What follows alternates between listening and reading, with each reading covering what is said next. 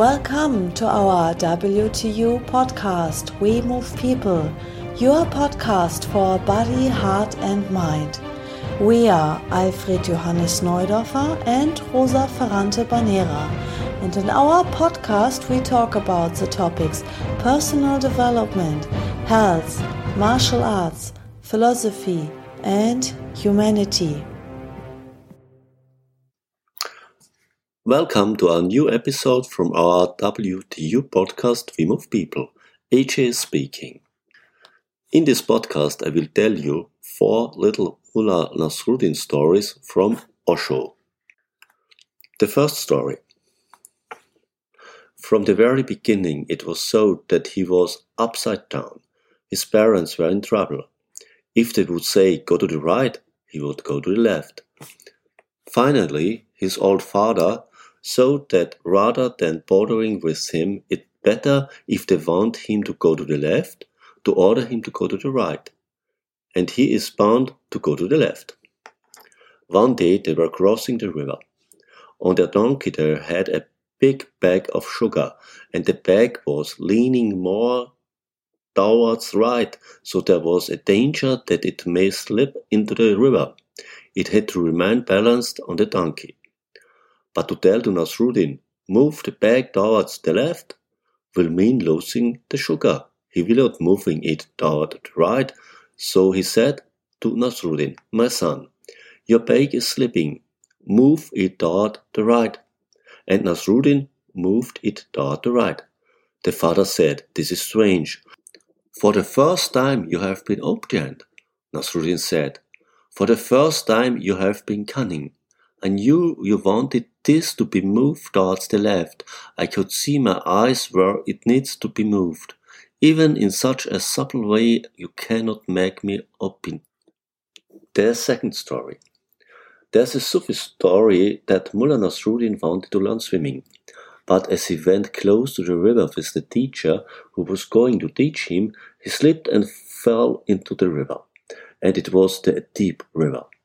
He was saved by the teacher, but he went a few times under the water, and as he was taken out, he took his shoes and ran away. The teacher said, Where are you going? You have come to learn swimming. He said, Now, first I will learn swimming, and then I will come near the water. Otherwise, I am not going to come near the water. It's so dangerous. First, I will learn swimming. But where is he going to learn swimming? You cannot learn swimming in your bedroom. There is no other way. But unfortunately, he entered the river from the wrong end. The teacher would have taken him to where the water was shallow and slowly would have encouraged him to go towards deeper waters.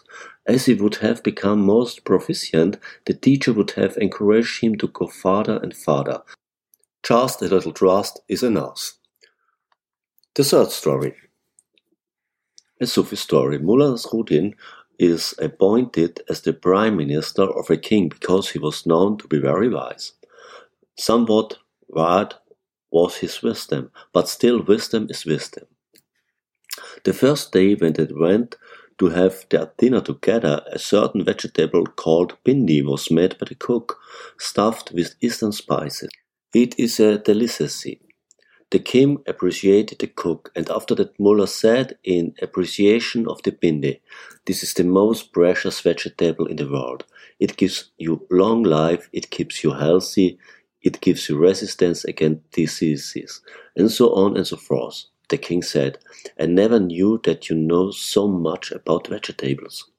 The cook heard about it, so he thought if bindi is such a thing that our king can live long and healthy and young, Next day again bindi was made, and again Mulla praised it, going even higher than the first day.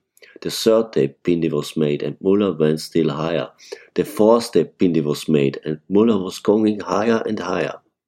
The fifth day Mulla even said that bindi is a divine food. God eats only bindi. But the king was bored. He threw the plate of bindi and told Mulla Nasrudin, You are an idiot. Bindi and goat eats bindi every day? You will drive me mad? Mulla said, Lord, you are getting unnecessarily hot. I am your servant. You said Bindi was good. I simply followed you, and when I do something, I do it perfectly. I am not a servant to Bindi, I am your servant.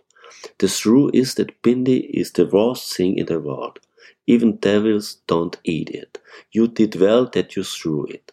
He threw the blade farther away than the king. He said, You should always remember that I am your servant, and you are always right, and am I a consistent man, I will remain consistently your servant, whatever happens. And now the last story from Osho from today. The Sufi story is Mulla Nasrudin is chosen an honorary magistrate. The first case appears. He hears one side and declares to the court, Within five minutes I will back with the judgment.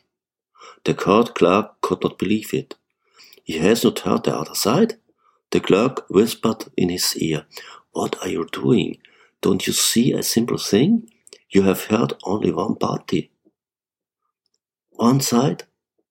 The other side is waiting, and without hearing them, you cannot give any judgment. Mulla Nasrudin said, Don't try to confuse me. Just now I'm absolutely clear. If I hear the other side too, then there is a bound to be confusion. So these were the four Mulla Nasrudin stories from Osho. And think, each of these stories has different levels of meaning, not only one. Think about and maybe you will find the pattern behind. Bye. See us next time.